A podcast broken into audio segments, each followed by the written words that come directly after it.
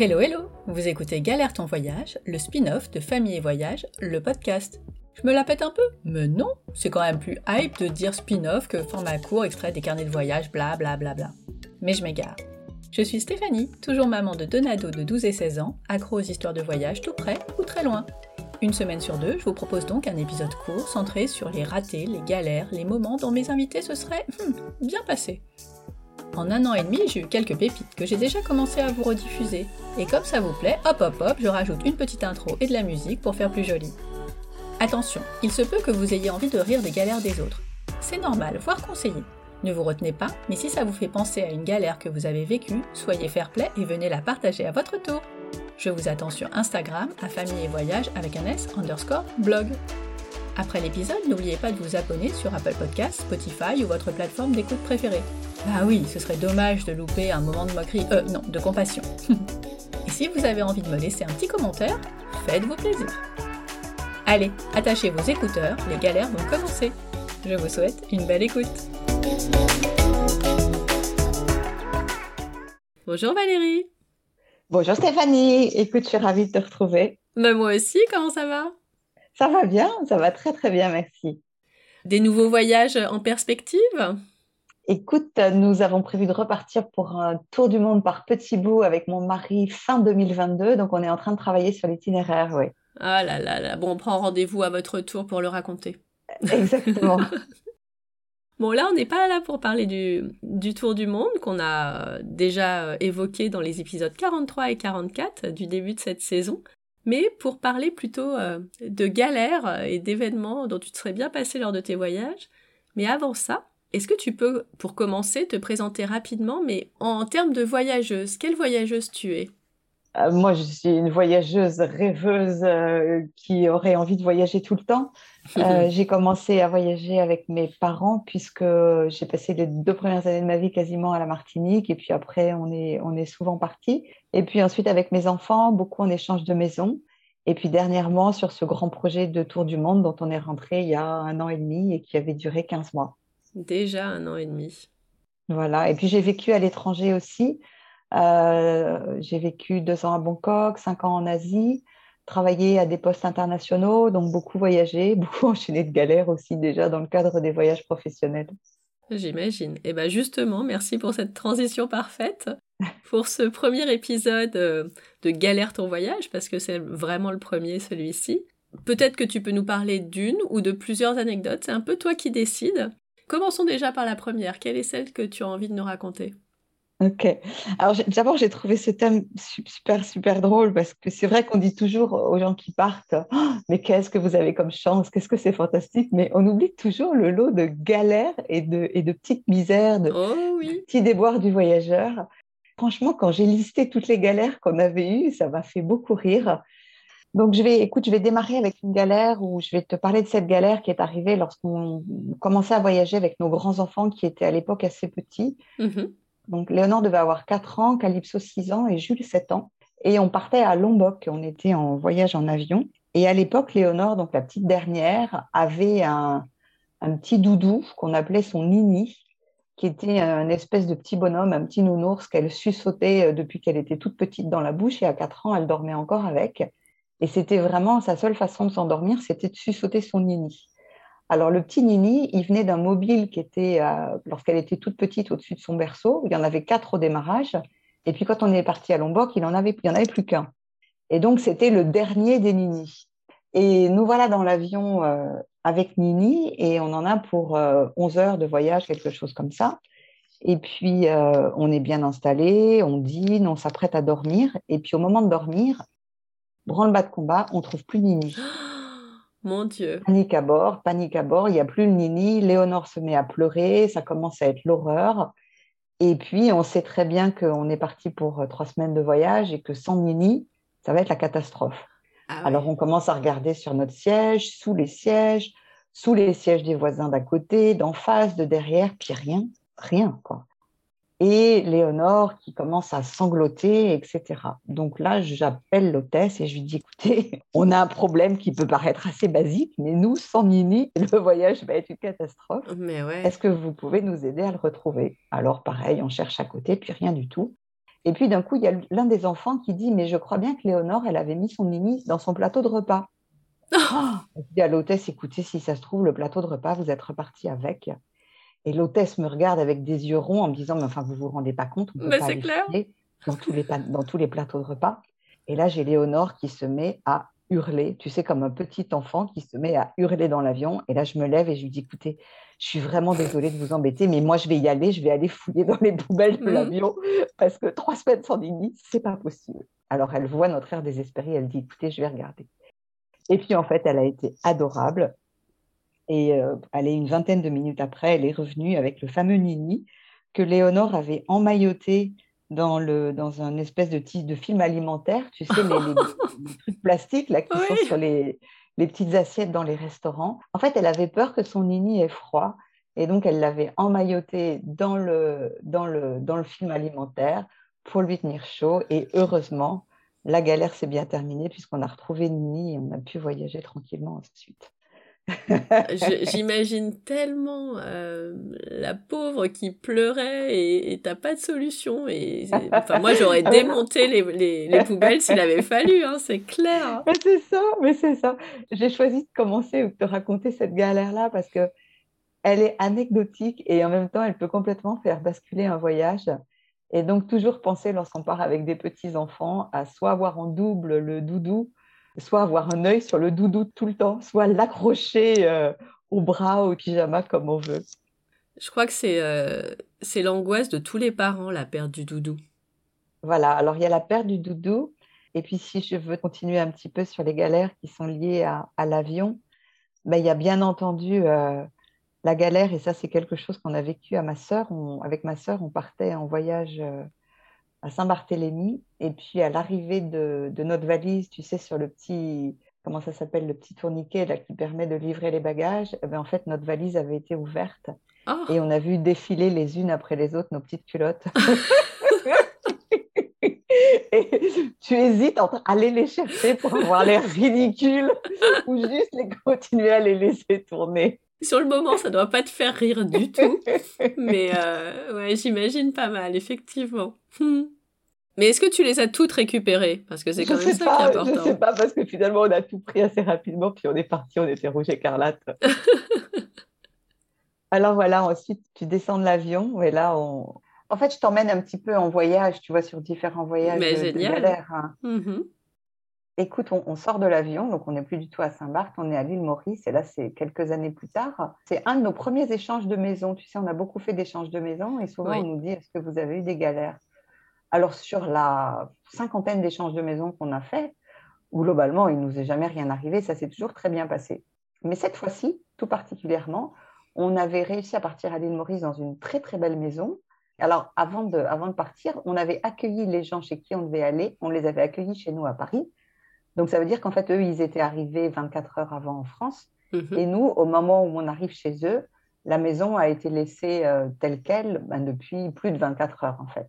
Et au moment où on arrive dans la maison, donc pareil, on était avec les enfants, et là, les enfants nous disent Ah, c'est horrible, ça sent super mauvais. Oula En fait, ils avaient laissé une des petites fenêtres euh, de la cuisine ouverte, et donc il y avait plein de chats sauvages qui étaient rentrés dans la maison et qui avaient uriné partout. Oh et alors, il y avait cette odeur, tu sais, de, du pipi de chat qui est malheureusement assez forte et bien imprégnée. Et on était là en échange simplement pour une dizaine de jours.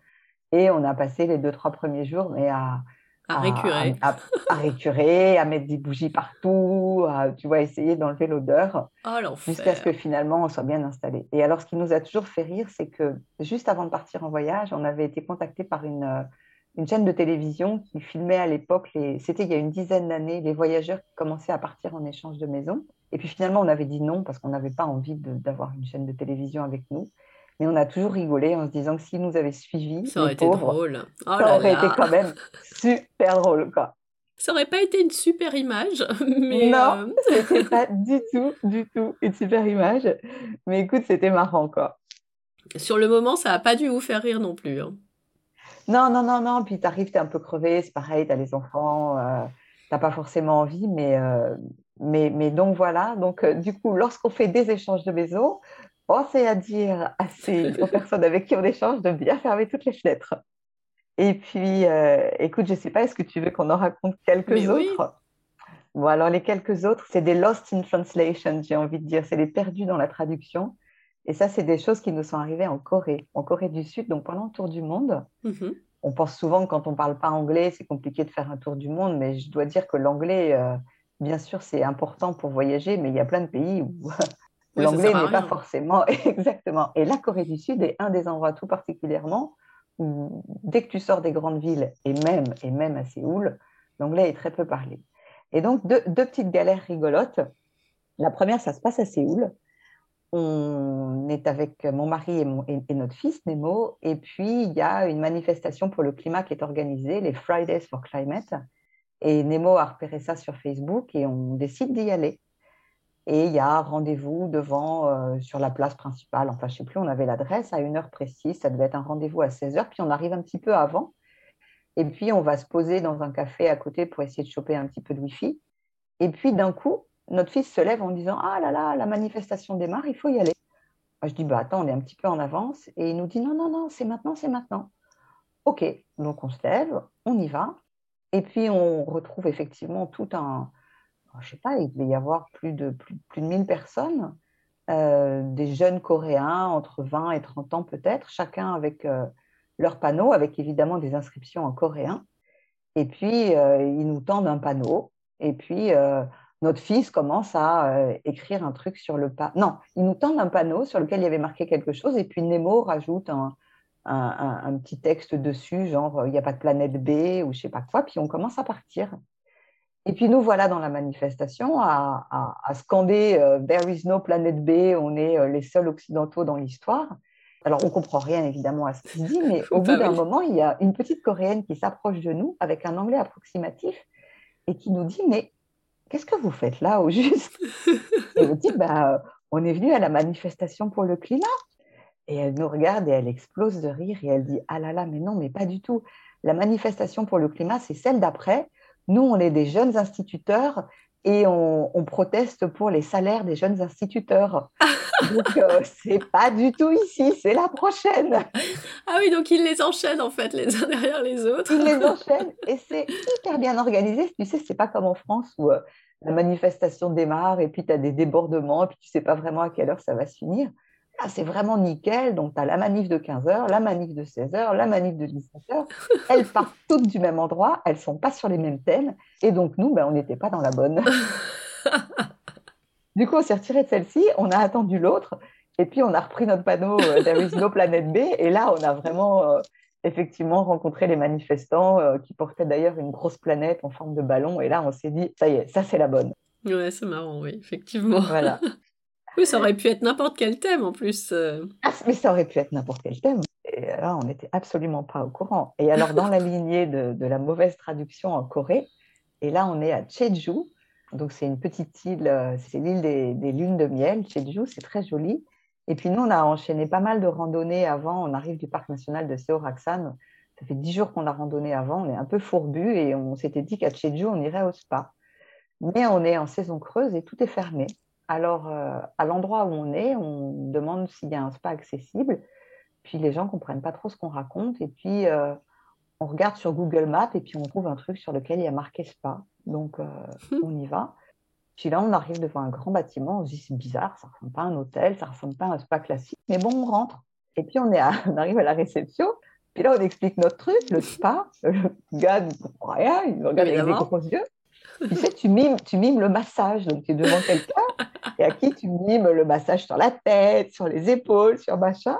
Le gars nous prend vraiment pour des fous furieux. C'est super drôle. Il est très, très sérieux. Et puis, finalement, il va chercher son, son responsable qui descend, qui lui parle un petit peu anglais et qui nous dit Mais ce n'est pas du tout un spa. Ici, vous êtes au centre de. C'est limite le centre de formation de la RATP, qui finit par spa, je ne sais pas pourquoi.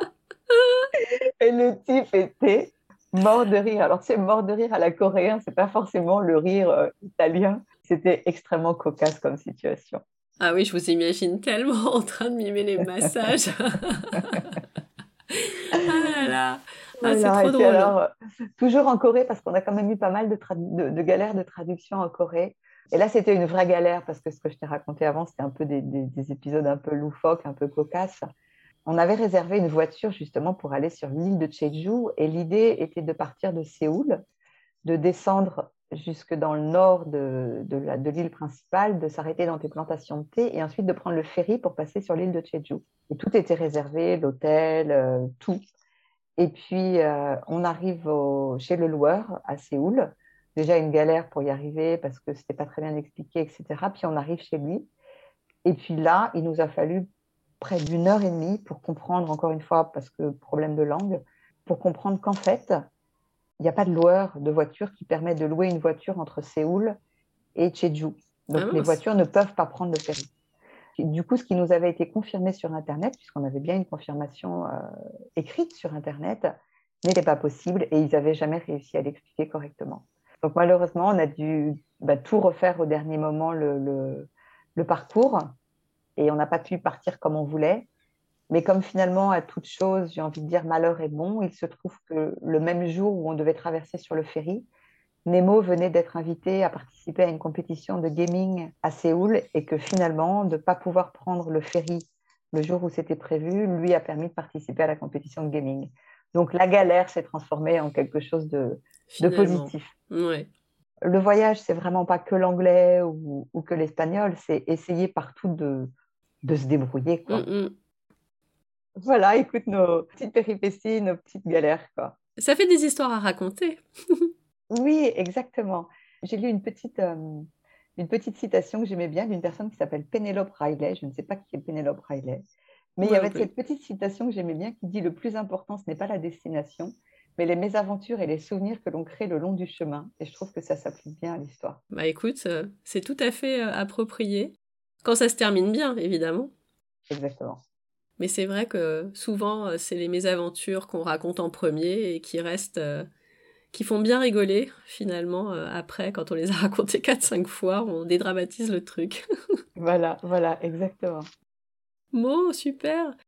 Eh ben écoute, ça nous fera pas mal d'anecdotes pour ce premier épisode. Je suis bien contente, des choses assez différentes et dans lesquelles on peut tous s'identifier ou se reconnaître, euh, c'est des galères qui arrivent à tout le monde.